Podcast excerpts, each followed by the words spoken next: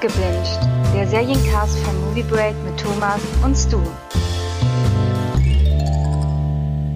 Hallo und willkommen zurück zu unseren The Boys Recaps. Und wieder mit mir an meiner Seite als ein weiterer The Boy ist natürlich Stu. Hallo Stu. Hallöchen, ich bin gespannt, welche Begrüßung du in den nächsten Episoden noch für mich findest. Weil das mit The Boy ist jetzt langsam schon totgeritten, ne? Ja, ja, ja, ich, ich finde wieder was Neues. Okay. Ähm, genau, wir sind bei Folge 2 dieses Mal. Und ähm, ich glaube, wir steigen einfach direkt ein. Oder willst du noch ein bisschen Vorgeplänkel? Äh, nee, da wir schon äh, sehr spät haben, ähm, lassen Sie lieber straight through. Okay. Genau, Folge 2, Staffel 2 und zwar mit dem Titel äh, Proper Preparation and Planning. Ich weiß gar nicht, ich weiß gar nicht, wie sie dann auf Deutsch heißen werden. Da bin ich mal gespannt.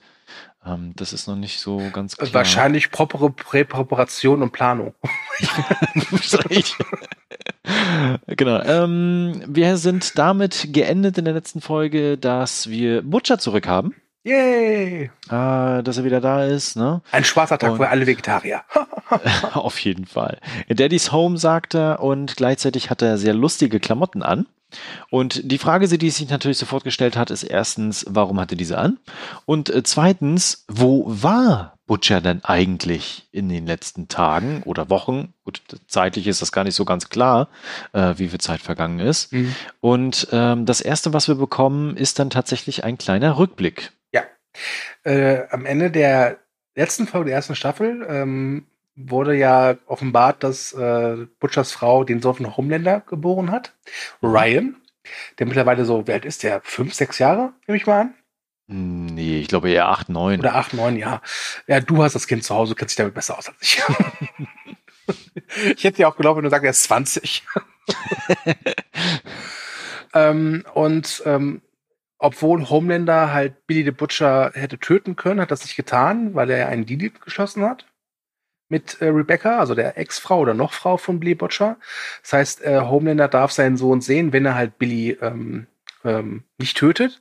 Und mhm. er, ja, er hat den bewusstlosen Billy dann einfach abgelegt und zwar mitten auf einem Parkplatz und dort erwacht Billy Butcher dann und ja. weiß nicht so recht, wo ist er. Und äh, das erste, was er macht, das ist sehr clever. Er stürmt in einen Laden, äh, sucht sich eine Serviette und einen Stift und schreibt erstmal alle Sachen auf, an die er sich noch erinnern kann, wie dieses Haus aussieht, wo halt seine Frau ist. Genau. Und während er das tut, muss er erkennen, dass er gesucht wird, im Fernsehen nämlich, und dann verduftet er auch wieder ganz schnell. Ja. Ähm, ich glaube, das war es tatsächlich mhm. auch schon. Mehr bekommen wir da erstmal an Informationen nicht. Äh, was dann nochmal zu sehen ist, dass äh, Kimiko, die haben wir in der ersten Folge noch gar nicht genannt, ist mhm. mir dann mal gerade aufgefallen, ähm, weil die ist ja auch mit den Boys unterwegs. Also eigentlich sind es die Boys und ein Girl, so. Ja. Und äh, die versucht was zu erklären, weil wir erinnern uns, Kimiko spricht nicht. Und äh, kann auch, kann, kann, zwar Zeichensprache, aber es ist nicht die Zeichensprache, die man normalerweise so kennt. Ähm, sie versucht aber trotzdem gerade Buchstaben zu lernen, um schreiben zu können. Sie ist bei und, B.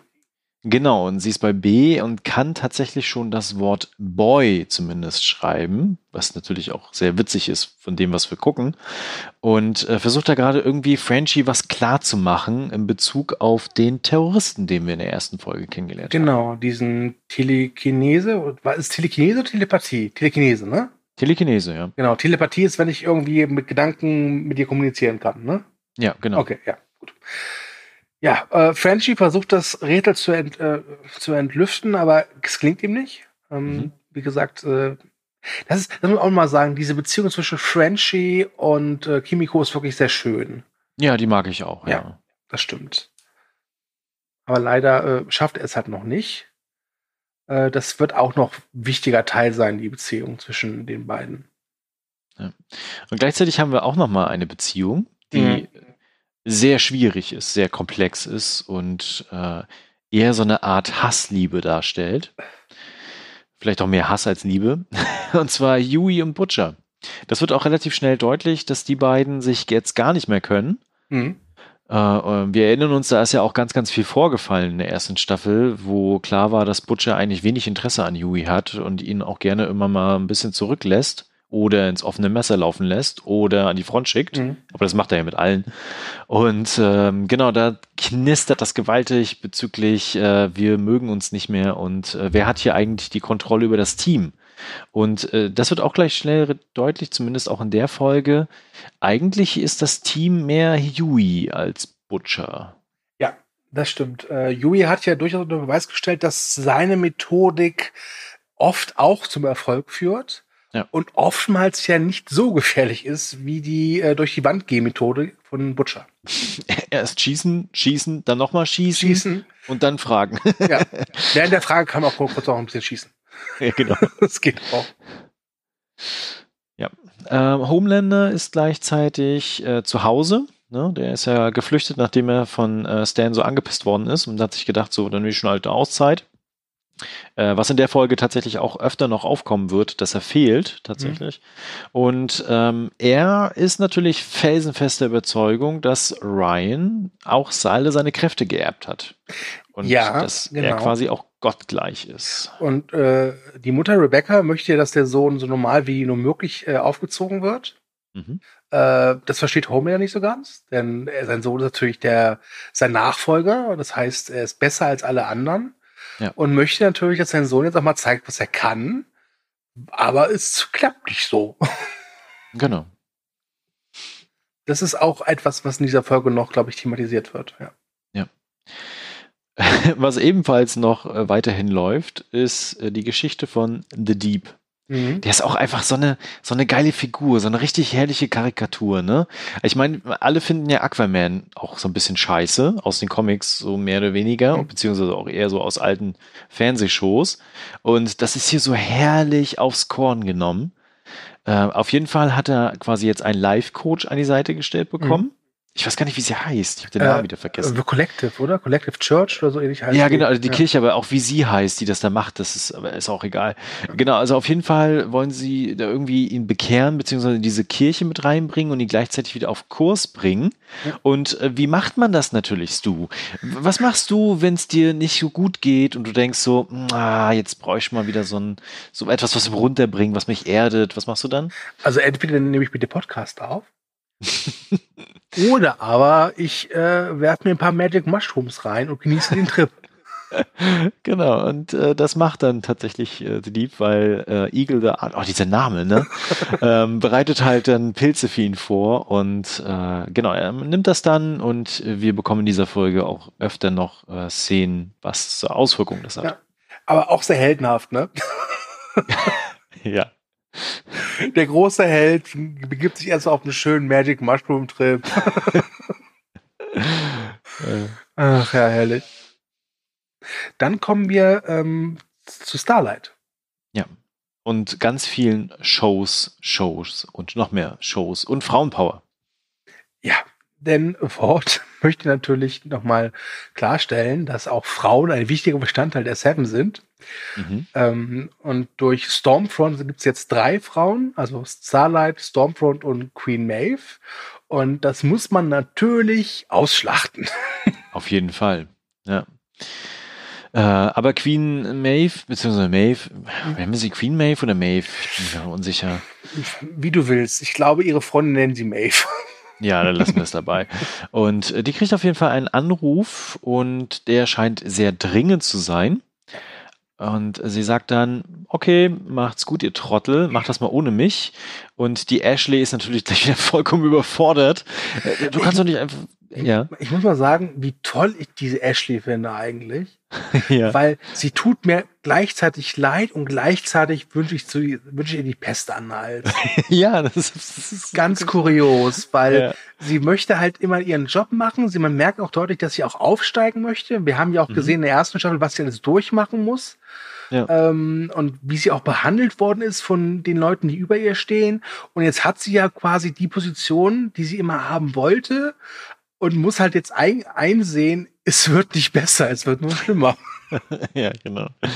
Auf jeden Fall sind, äh, ist dann äh, Maeve weg und äh, Stormfront und Starlight machen die Shows dann erstmal alleine. Ja. Dann kommen wir zu, ich würde sagen, meinem heimlichen Highlight dieser Folge. Ja. Nämlich, ähm, sie besuchen die Beerdigung von äh, der äh, Susan, die ja in der mhm. ersten Folge leider draufgegangen ist. Ist ein bisschen kopflos, genau. Kopflos, genau. Leider ist der Kopf explodiert, wer kennt das nicht? Und ja, Beerdigung. Wir kennen das. Äh, Beerdigungen sind eigentlich, wenn man ganz ehrlich ist, wenn man denjenigen nicht wirklich gut gekannt hat, immer ein bisschen langweilig, sehr trist. Äh, aber die Boys wissen, wie man mit dezenten Devotionalien dafür sorgt, dass eine Beerdigung ein bisschen Farbe, ein bisschen Frische abbekommt. Denn diese CIA-Frau Grace Mallory, die wir in der ersten Staffel schon gesehen haben, die auch sehr wichtig ist für die Boys und ihr sie ja auch durchaus mit Informationen gefüttert hat, mhm. sitzt in dieser Beerdigung und schaut sich diese Blumengestecke an. Und zwischen diesen ganzen Blumengestecken, was findet mir da? Ein Obstkorb. das war eine schöne Szene. Ja. Genau, ähm, kurz danach geht sie dann quasi, also verlässt sie halt die Beerdigung dann vorzeitig auch und geht zu ihrem Auto und natürlich weiß sie auch schon, wer da wartet, nämlich Butcher. Genau, und ich, äh, Butcher verfolgt dann einfach, ich glaube, er hat einfach den Plan, quasi sich da wieder mit der CIA zu vernetzen. Und mhm. das ist für ihn so der, der Ausweg, der ganz klare Ziel. Ne? Ich habe hier so eine Struktur, ich habe hier eine Organisation. Wenn ich da alle Informationen herbekomme und auch gleichzeitig herliefer, dann ist alles schick. Und das bedeutet halt für ihn dann äh, Colonel Mallory eigentlich, ne? Ja. Sehr genannt.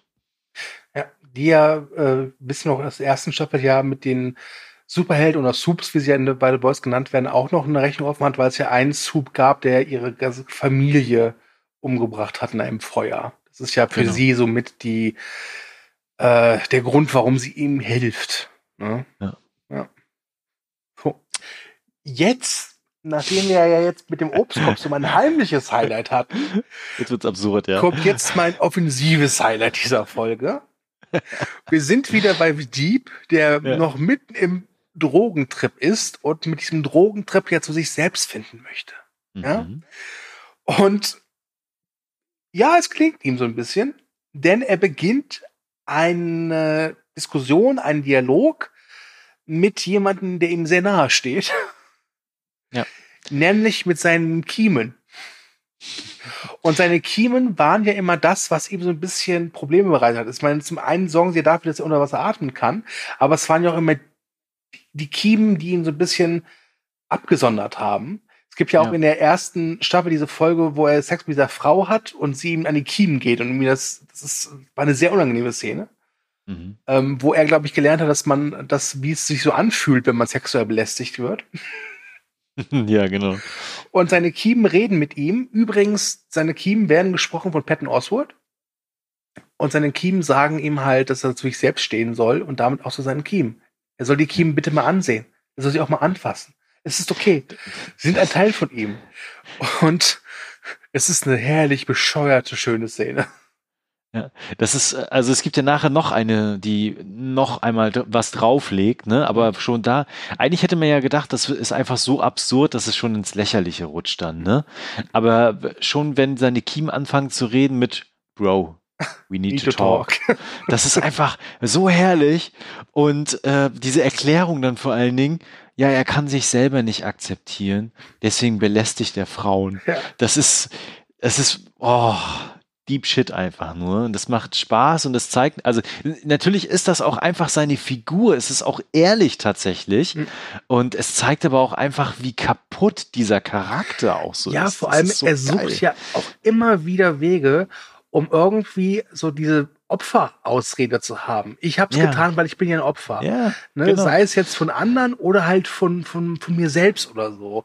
Und ja. äh, das, das ist wirklich eine, eine, schöne Szene, die trotz aller Absurdität ja auch äh, diesen, diesen Charakter noch ein bisschen weiter formt. Mhm, genau. Ja, wirklich sehr schön.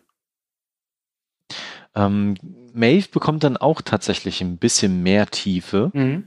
Äh, wir haben schon ganz, ganz viel erlebt mit ihr in der ersten Staffel. Ich erinnere nur Flugzeug. Ich glaube, das war so ein Kernmoment ihrer Figur, wie sie sich jetzt auch entwickelt aktuell. Und äh, sie befindet sich im Krankenhaus. Wir erinnern uns, sie hat einen Anruf bekommen. Und dieser Anruf war ein Notfallanruf, äh, weil ihre alte Freundin, die mhm. ähm, auch in der ersten Staffel schon dabei war und äh, eigentlich es sollte wieder Kontakt zwischen den beiden geben. Das hat sie aber dann abgelehnt. Ne? Und jetzt ist sie aber trotzdem da und äh, will aber auch nicht so schnell weggehen. Ja, und da war so das erste Mal, ich weiß gar nicht, ob es in der ersten Staffel wirklich thematisiert wurde, dass Maeve lesbisch ist. ich, ich glaube, es wurde Thema? immer nur so angedeutet. Ne? Ja, ne? meine ich nämlich auch. Ich meine, ich habe ja. die erste Staffel jetzt äh, vor ein paar Monaten nochmal geguckt. Ähm, aber da ist es mir nicht aufgefallen. Zumindest hat es, hat es sich nicht in meinem Gedächtnis festgesetzt. Deswegen war die Szene, glaube ich, ganz gut, um mal zu erkennen, okay, Queen Maeve ist halt lesbisch. Und äh, mhm. wir wissen halt, wie Homelander so ist und genau. die ganze andere Welt so um sie herum. Deswegen wird das wahrscheinlich noch sehr wichtig werden. Ja. Ähm, Genau, also das, da verlassen wir auch erstmal wieder das Krankenhaus. Das, mhm. Wir kommen nachher da auch wieder zurück dann. Und wir befinden uns jetzt, wir erinnern uns, es gibt diese Shows, diese Interviews, ne, diese Girls Power, ja. äh, die jetzt nur noch mit Starlight und Stormfront gemacht wird. Und die sollen halt Interviews, interviewt werden oder werden halt auch interviewt. Und zwar in so Masseninterviews, die so nach und nach so reingeschnitten werden mit verschiedenen Fragen. Ja. Und das ist, das ist herrlich. Das ist wirklich gut, weil das natürlich auch genau das ist, was halt so im Showbusiness passiert. Oder wenn jemand berühmt ist, dann auch, glaube ich, ertragen muss einfach. Haufenweise dumme Fragen und vor allen Dingen auch Frauen ertragen müssen. Äh, von wegen, wie ist denn das als Frau, als Superheldin? Was machst du denn da so? Und äh, ne? Äh, das ist da sehr, sehr präsent und das hat mir auch gefallen, dass sie das da auch so thematisieren. Das war gut. Schöne Szene auf jeden Fall. Wo da auch wieder sehr, sehr klar wird, wie selbstsicher Stormfront mit diesen Medien umgehen kann. Ja. Äh, und Starlight halt da auch schon, also die beiden mögen sich nicht, das kann man glaube ich sagen. Ja, auf jeden Fall. Ne? Äh, gleichzeitig bekommen wir einen Hinweis, wo eigentlich A-Train ist, mhm. weil den haben wir ja lange nicht gesehen, beziehungsweise wir erinnern uns, äh, er hatte einen Zusammenbruch in der ersten Staffel am Ende und er ist auf einer geheimen Mission in Kandahar und gleichzeitig wieder zurück. Das, da dachte ich mir so, was? äh, weil genau in just in dem Moment äh, kündigen sie ihn an und er kommt um die Ecke und ist wieder da und macht so Afterparty und hey, ich bin wieder zurück und so. Ja. Ähm, was da aber auch sehr schnell deutlich wird, wir erinnern uns, äh, Starlight hatte äh, ihn ja eigentlich, hat, sie hat ihn umgehauen, ne? Ja, sie hat ihn umgehauen. Genau. Und äh, jetzt ist natürlich die Frage, ob A-Train das auch noch alles so auf die Kette bekommt und weiß. Und ja, er weiß, er weiß alles noch. Er weiß von der Flucht von Yui und ihren Kontakt mit Yui und dass sie ihm natürlich auch geholfen hat und ihn auch umgehauen hat. Ne? Also das, da sind auch sofort so, so ganz klare Spannungen und was natürlich auch Spannung reinbringt in diese Serie äh, mit der Frage, wird Starlight noch enttarnt oder halt nicht? Ne? Und äh, man merkt da schon, dass A-Train irgendwas vorhat. Mhm. Äh, aber wir noch nicht so richtig wissen, hat er wirklich noch was vor oder hofft er einfach dieses, dieses Wissen, was er hat, nochmal für seine Zwecke einsetzen zu können? Denn er ist ja durchaus auch in Ungnade gefallen äh, durch seine Drogensucht und an, an Pipapo und hat ja auch gesehen, dass man sehr schnell äh, auch die Seven verlassen kann, wie, wie wir mit Deep jetzt gesehen haben. Ne? Ja, und gleichzeitig weiß sie auch, was Homelander kann und macht. Ja, das ja. stimmt. Das stimmt. Wobei, ich mir frage, also, weißt du, so ein Kampf Homelander gegen Queen Maeve oder äh, Starlight, ich glaube, da würde Homelander gewinnen. Aber bei H-Train, wenn er einfach nur wegrennt, weiß ich nicht. Also der hätte, glaube ich, noch die größten Chancen, zumindest äh, Homelander zu entkommen. Ja, aber wenn du überlegst, wie schnell äh, Homelander da auch fliegt. Ja, okay, schon auch wieder. Also das ist, äh, ich weiß ich nicht. Außerdem kann er ja nicht die ganze Zeit wegrennen. Nein, nein, das, das stimmt. Wobei man, man, man sieht ihn echt wenig rennen in der Folge, ne? Eigentlich gar nicht. Nein, stimmt. Ja. Er steht die meiste Zeit wirklich nur rum, hat trotzdem diesen komischen blauen Rennanzug an, wo ich ja. in der ersten Staffel noch dachte so, ach, der sieht eigentlich ganz cool aus. Und jetzt, wenn man ihn nur stehen, rumstehen sieht, sieht der voll scheiße aus. Ich dachte mir auch, was ist mit dieser Brustplatte? Was soll das eigentlich? Ja, genau. So Plastikzeug, was da so dran ist. Ja. Äh. Wobei, wobei das mit den Outfits ist ja, die haben ja immer ihre Outfits an. Und gerade bei Homelander denke ich mir auch so, boah, zieh doch mal was Normales an. Ja, aber das ist tatsächlich, das hatte ich mir auch gedacht, äh, gerade in diesen ganzen Sequenzen, wo er dann im Zuhause ist, ne, dachte ich mir, rennt er da jetzt seit Tagen in seinem Anzug rum? Zieht er, hat er auch Ersatzanzüge? Zieht er sich auch mal um? Wie macht er das eigentlich, wenn er auf Toilette geht und so? Ich glaube wirklich, dass, dass, dass, dass Starlight die einzige ist von den, von den Seven, die wir halt wirklich mal ohne ihr Kostüm sehen. Okay, Translucent, Staffel 1, aber. Genau. Äh, Maeve hat sich ja auch umgezogen fürs Krankenhaus, ne? Ja, stimmt. Aber, aber ist- sonst sind die halt immer alle in Ja. ihren Sachen unterwegs. Also gerade bei The Deep ist es ja wirklich lächerlich auch. Ja. ah, naja. Wir kommen wieder zu den Boys. Mhm.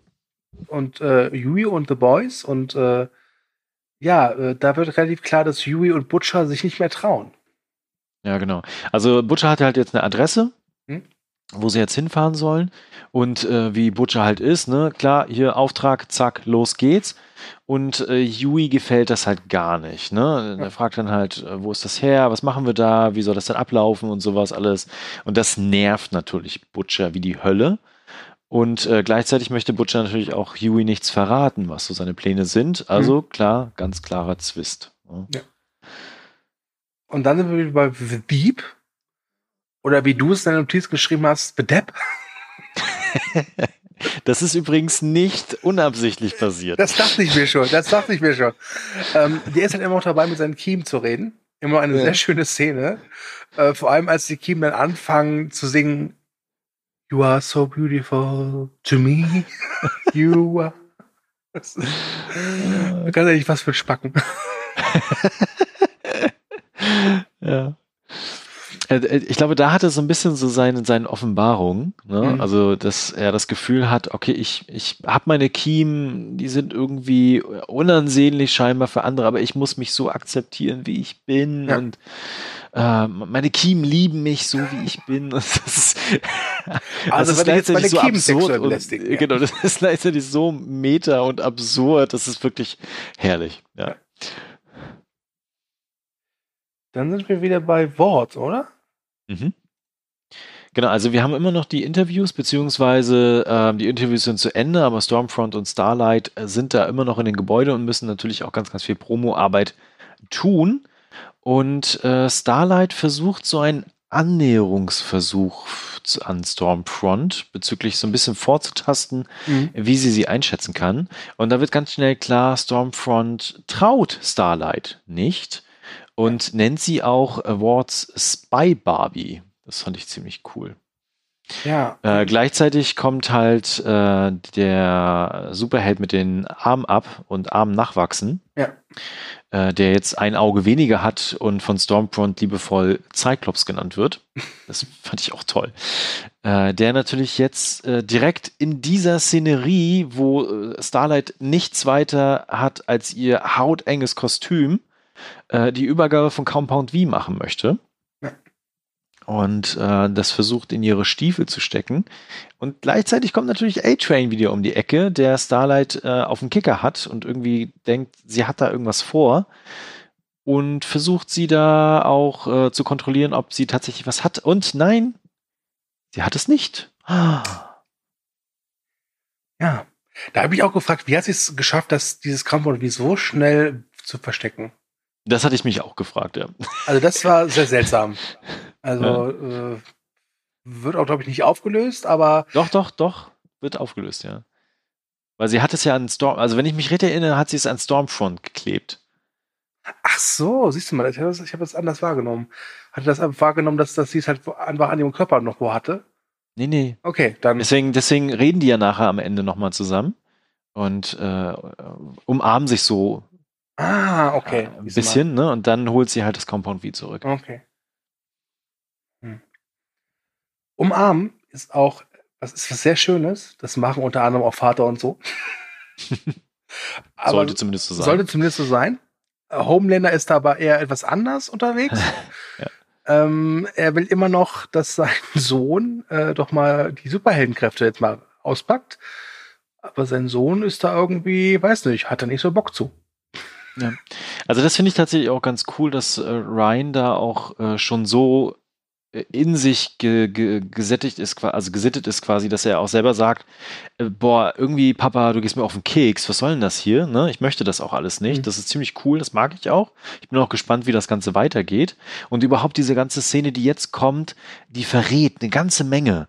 Äh, also wir sehen halt, dass äh, Ryan Pianounterricht hat, eine Stunde lang, und äh, dorthin gefahren wird von seiner Mutter. Und die brettert sofort los und dann gibt es die Enthüllung, das, was wir da sehen mit dem Gebäude und mit dem Haus und mit diesen kleinen äh, idyllischen Städtchen oder Dorf, was auch immer das sein soll, ja. ist fake. Ja.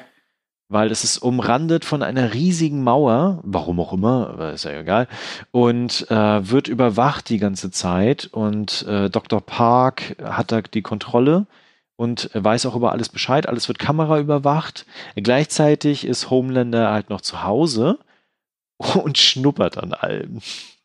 Ja. Das war auch wieder so ein creepy Moment. Ey, wie gesagt, äh, das macht diese Anthony Star so grandios. Ich, und, ja. also, ich würde sagen, dass nicht diese, diese so großen, drastischen Szenen die Szenen sind, die Homelander ausmachen, sondern wirklich diese kleinen, wenn er halt Milch trinkt oder wenn er halt an einem schnuppert. Ja. Also wirklich diese, auch diese Mimik so. Es ist so großartig. Also in der ersten Folge der zweiten Staffel, wenn er halt erstmal auf Stormfront sieht, du siehst an seiner Mimik also fort, was er für diese Frau empfindet, dass er sie ja. abgrundtief hasst, ja. ja. Das ist wirklich Wunderbar, toll. ja. Ganz toll, wirklich. Also es gibt auf jeden Fall ganz, ganz viele Geheimnisse, die wir auch noch nicht kennen. Mhm. Da bin ich auch gespannt, wie so nach und nach so ein paar Sachen gelüftet werden. Soll ich dir verraten? Äh, nein. genau, also ähm, das ist so, so, so ein Gesamtpaket, das da erstmal äh, offenbart wird. Und ja, also ich bin gespannt, wie es da weitergeht tatsächlich. Sollst du auch sein. Jetzt sind wir wieder bei Maeve und ihrer alten Freundin im Krankenhaus. Mhm. Und sie sagt äh, ihrer Freundin relativ deutlich, dass sie Angst vor Homelander hat. Ja. Ähm, weil das, sie sagt, glaube ich, auch, dass sie Angst hat, dass er, dass er sie umbringt. Oder? Genau, also es gibt so eine nette Anekdote, Geschichte, dass ich glaube, es war ein Produzent, ich habe es nicht ganz verstanden, mhm. ehrlich gesagt, äh, bei 12 Years a Slave in der Afterparty und der hatte sich absichtlich daneben Maeve gesetzt und die ganze Zeit mit ihr gequatscht äh, ja, das war's dann aber auch mit ihm, weil danach ist er quasi äh, äh, Matsch gewesen irgendwie.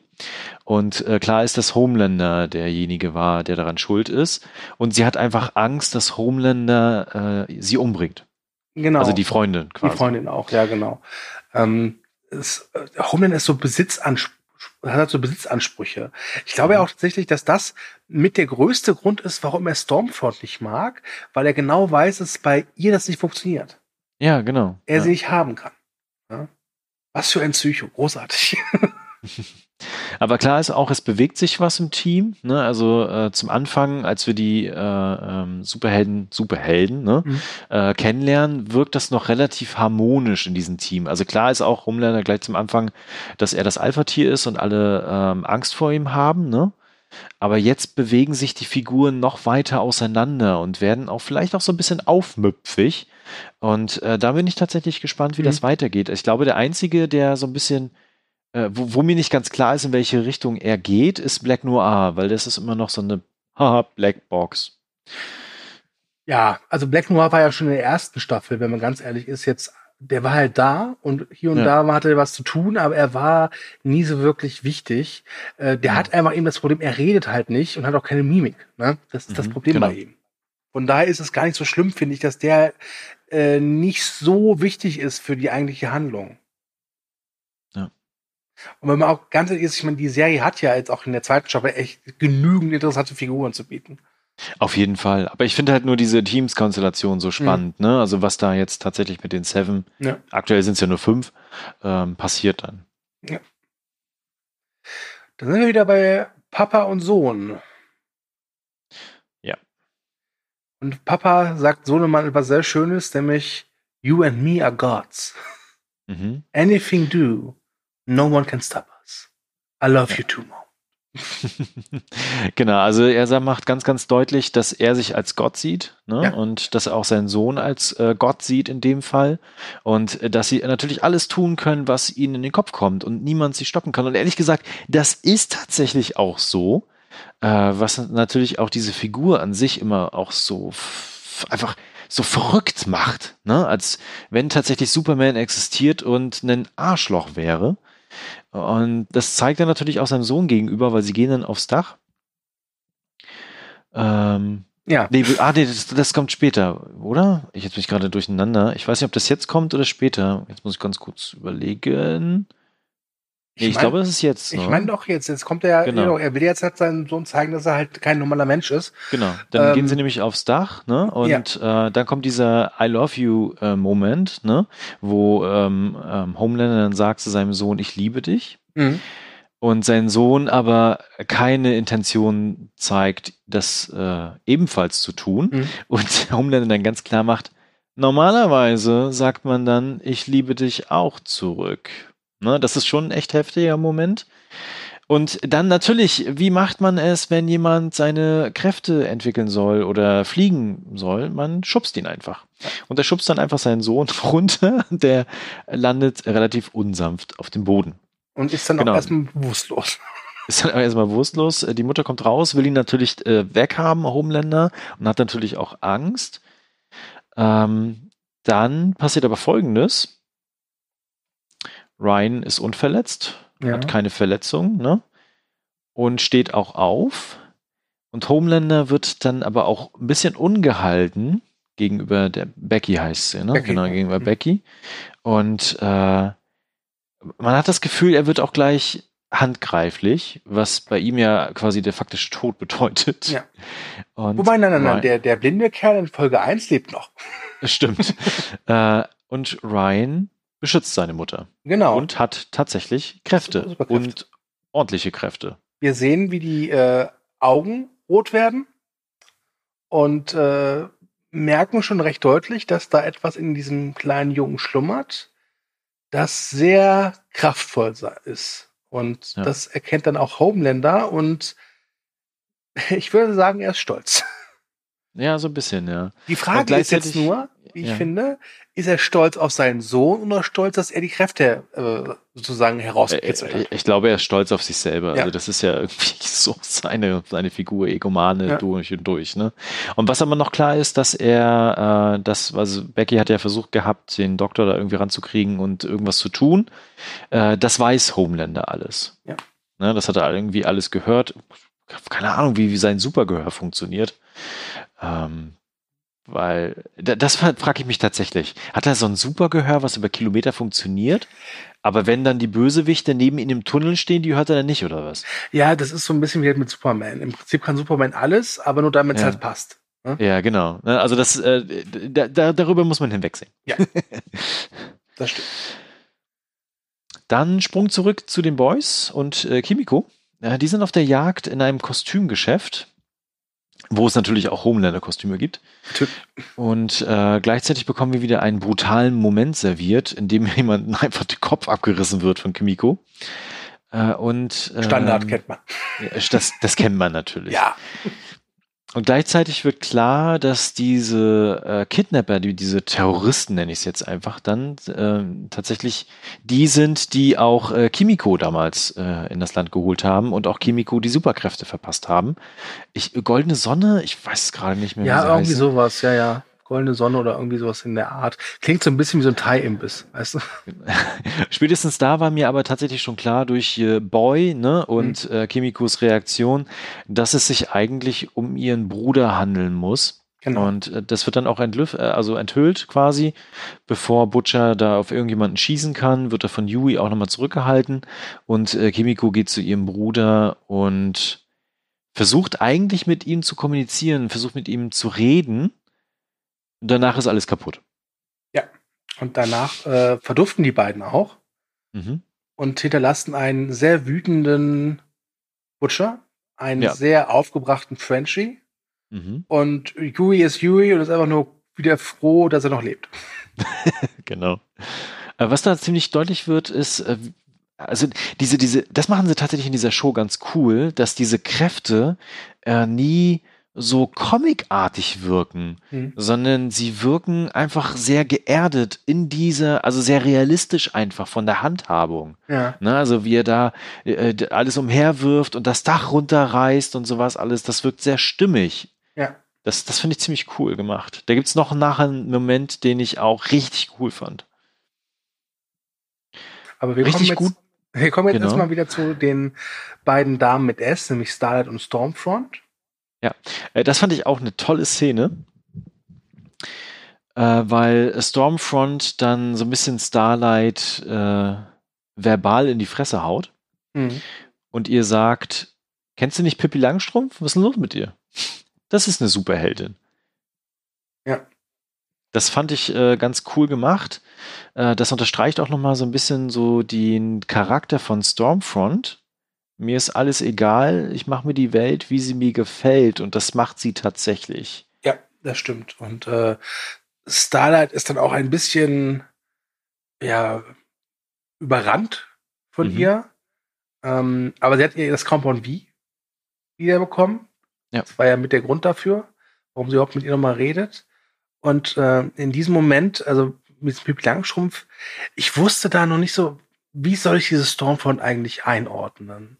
Ja. Weil, also in dem, also sie ist halt noch so, sie kann beides sein. Sie könnte wirklich das Schlimmste sein, was äh, den Boys passiert. Es könnte aber auch sein, dass sie das Beste ist, was den Boys passiert. Man weiß es aktuell noch nicht so. Weil, also, also es sieht halt in dem Moment wirklich danach aus, Stormfront macht ihr eigenes Ding.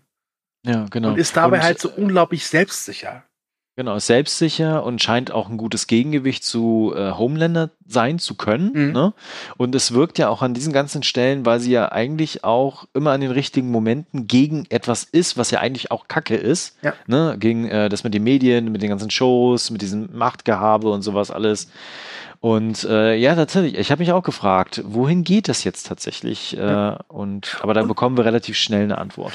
Und vor allem, wir haben ja auch noch nicht wirklich ihre Kräfte gesehen. Ja, wir genau. haben gesehen, dass sie mal kurz wegfliegt und das war's. Ja. Und äh, ja, ich, in der zweiten Folge kriegen wir Kräfte noch nicht zu sehen. Aber in der dritten Folge. In der dritten. Könnt ihr euch drauf freuen. Ähm, genau, die Boys sind im kaputten ähm, Shop äh, mit den Verkleidungsutensilien. Ja. Und, äh, Butcher ist total sauer, alles ist kaputt. Äh, Yui ähm, soll eigentlich abhauen, mhm. weil äh, Yui äh, Butcher davon abgehalten hat zu schießen. Und deswegen ist Butcher natürlich auch ungehalten. Also zum einen wegen der Situation, zum anderen wegen Yui an sich. Dann passiert aber folgendes: äh, Frenchie und Mother's Milk, Mother's Milk ist auch ein geiler Name, ey. Ja. Ähm, die halten einfach zusammen und halten tatsächlich auch gegen Butcher und sagen, dass äh, Huey da tatsächlich mittlerweile einfach eine feste Größe ist und die richtigen Ideen hat und den richtigen Riecher hat ja. und dass er nicht abhauen soll. Ja. Genau. Und willst du das verraten oder so ich? Naja, äh, Butcher erzählt dann halt eben, wo er war. Ne? Genau. Und was passiert ist und erzählt halt eben, dass seine Frau noch lebt, dass sie einen Sohn hat, dass der Vater des Sohnes Homelander ist und dass er nur deswegen noch lebt, weil die seine Frau ihm quasi das Leben gerettet hat, weil er gesagt hat, wenn du ähm, Billy tötest, dann werde ich dafür sorgen, dass du deinen Sohn nie wieder siehst. Ne? Und genau, das führt dann direkt zum Ende dieses Streits quasi und äh, dass sie dann doch zusammenstehen. Ja, stimmt. Dann sind wir bei Kimiko, ihrem Bruder, mhm. die ein Wiedersehen feiern. Und es wird aber in dieser kurzen Szene sehr deutlich, dass die beiden viel durchgemacht haben. Ja. Ähm, und auch schon da wird angedeutet, dass Kimiko und ihr Bruder sich zwar sehr lieb haben, aber dann schon auf zwei verschiedenen Seiten stehen. Genau, also es sind wohl viele Jahre vergangen, seitdem sie sich das letzte Mal gesehen haben, ne? Mhm. Und es wird so ein bisschen offenbart, äh, dass, also dass ihre Eltern gestorben sind, ne? Und dass sie da auch in diesem Dorf dann als, äh, ja, ich beschreibe es mal so als Sklaven gehalten ja. wurden, ne? Und dass sie einfach, ja. genau, unsagbares Leid erfahren haben in ihren jungen Jahren. Ja. Auch das wird genau. später noch wichtig werden in der nächsten Folge. Ja. Dann springen wir zurück zu Starlight, die sich natürlich total freut, dass sie ihr Compound V hat. Yeah. Und äh, in ihrem, ihr Loft, nenne ich es jetzt mal, ja. zurückgeht. Und natürlich, wer kommt dann rein? A-Train. A-Train. Wobei ich mich echt Mann. gefragt habe, wie er das gemacht hat. Hat er einfach die Tür so schnell aufgemacht und wieder zugemacht? Das war echt krass. Naja, der ist halt echt super schnell. Also, das ist, ne? Auf jeden Fall äh, will er sie erpressen. Mhm. Ne, und sagt halt so, pass auf, ich weiß, dass du dieses Compound V gestohlen hast. Ich werde Homelander verraten. Und da merkt man dann wieder, dass Starlight, wie gesagt, echt härter geworden ist und abgebrühter, weil sie ihm relativ schnell und einfach zu verstehen gibt, ja, mach das. Dann erzähle ich aber ganz andere Sachen über dich. Das wäre halt beide tot. Genau. Und You're not gonna do shit, Ja. sagt sie dann. Ja. Ähm, das war wirklich auch eine tolle Szene und ich mag Starlight total, äh, weil sie wirklich auch so einen, so einen richtig krassen Wandel durchgemacht hat. Ne? Von jemandem, der da so ganz unbedarft in die Seven reingekommen ist und dachte, uh, jetzt bin ich an der Spitze und kann viel Gutes tun, viel draußen sein, den Menschen helfen. Äh, ja, genau. Also das war cool und äh, A-Train sieht das natürlich ein und ähm, verschwindet dann auch Ja. wieder und weiß ganz genau, dass er keine Chance dagegen hat und äh, ja, es war auch Quatsch, ne? Also sie sagt dann halt einfach, ich weiß, was du mit deiner Freundin getan hast und wie sie gestorben ist und klingt wie so ein Horrorfilm. Ich weiß, was du, was du mit deiner Freundin getan hast, ja. ne? und dass sie das auch irgendwie relativ schnell beweisen kann und dann denkt er sich, ja, okay, ich bin mal weg. Ja, dann sind wir fast schon am Ende. Mhm. Und wir sind wieder bei Kimiko und ihrem Bruder. Und äh, auch hier wird wieder klar, dass die beiden sich zwar sehr lieb haben, aber wahrscheinlich werden wir sie nicht so oft zusammen sehen. Ja. Denn äh, er glaubt halt äh, den Lügen, die eingetrichtert worden sind und will halt alles zerstören erstmal. Also Ja. die Seven und äh, ist auch bereit, Kollateralschäden ähm, in Kauf zu nehmen. Und das kann Kimiko nicht so richtig gutheißen. Genau, also es äh, gibt dann sofort äh, auch einen Kampf tatsächlich zwischen den Mhm. beiden. Ne? Äh, Ich finde das auch wirklich, das waren wirklich schöne Szenen, obwohl das nur ganz kurze Momente sind, die die beiden zusammen haben. Ne? Aber ich mag die Kimiko-Schauspielerin auch sehr gerne. Also Karen Fukuhara, Wirklich, ja, die ja das zu- die ja zuvor äh, in Suicide Squad Katana gespielt hat. Ah, ja, Furchtbarer nicht? Film. Ja, Ganz ehrlich, ja. dieses eine Szene aus Suicide Squad, das hat mir jeder Leiter, der mitgewirkt hat, wo, Ja. wo dieser Rick Flag in dem Flug sagt, das ist Katana übrigens, ne? Und hier, ihr Schwert kann die Seelen ihrer Feinde einsaugen. Was, so, oh. Also, äh, Glückwunsch an Karen Fukuhara, dass sie jetzt in The Boys gelandet ist. Sie Ja. hat, ich meine, eigentlich eine coole Rolle, weißt du? Wenig Text, ja, stimmt. viel ja. Screentime, kann man nicht meckern. Genau, also sie wird halt von ihrem Bruder in das nächstgelegene Haus geworfen. Ja. Und das, was ich, das ist, was, das ist das, was ich vorhin meinte. Das ist eine richtig schöne Szene. Ja. Das ist so richtig einfach gut gemachtes CGI, flüssig, wie sie da reinfliegt. Das hat so einen krassen Impact. Ja. Äh, also du spürst es quasi regelrecht. Das, aber das passiert noch öfter in dieser Staffel, also zumindest so weit wie ich bin. Und ich glaube, du kannst das unterstreichen. Nee, nee, Ähm, ab Folge 4 hören sie auf mit Action. äh, Wird, okay. Also die haben wirklich ein gutes Gespür einfach, wie sie diese Superheldenkräfte äh, äh, transportieren in, Ja. in unsere Welt, in die reale Welt. Das ist wirklich richtig gut. Ja, stimmt. Genau, also sie verfolgt ihn dann weiterhin und spürt ihn dann auf und hat ihn dann tatsächlich auch und hält ihn dann fest, weil nur durch seine Hände ist er tatsächlich in der Lage, seine Kraft auch ausüben zu können. Mhm. Und äh, sie hat ihn überwältigt. Und gleichzeitig habe ich mir noch mal in meinen Notizen notiert, wenn Blicke töten könnten. Ja. ja. Wenn, wenn es doch nur die, die, die Blicke wären und nicht die Hände, ne? Ja, genau. Äh, der Transporter kommt dann von den Boys, wobei ich mich gefragt habe, wie sie den gefunden haben, ist aber auch egal. Und ähm, die schnappen sich quasi den Bruder und äh, wollen alle losfahren. Bevor es aber dazu kommt, gibt es noch einen kleinen Moment zwischen Butcher und Yui, die ja quasi noch eine Rechnung offen haben jetzt. Und ich habe es mir zwar anders notiert, aber ich bin der Meinung, dass Butcher Yui ein voll eins in die Fresse haut. Nee. Ist es doch andersrum? Nee, ich nee, weiß es Yui, nicht mehr. Yui, Yui haut Butcher. Und Ja. der ist davon durchaus, also es ist kein starker Schlag.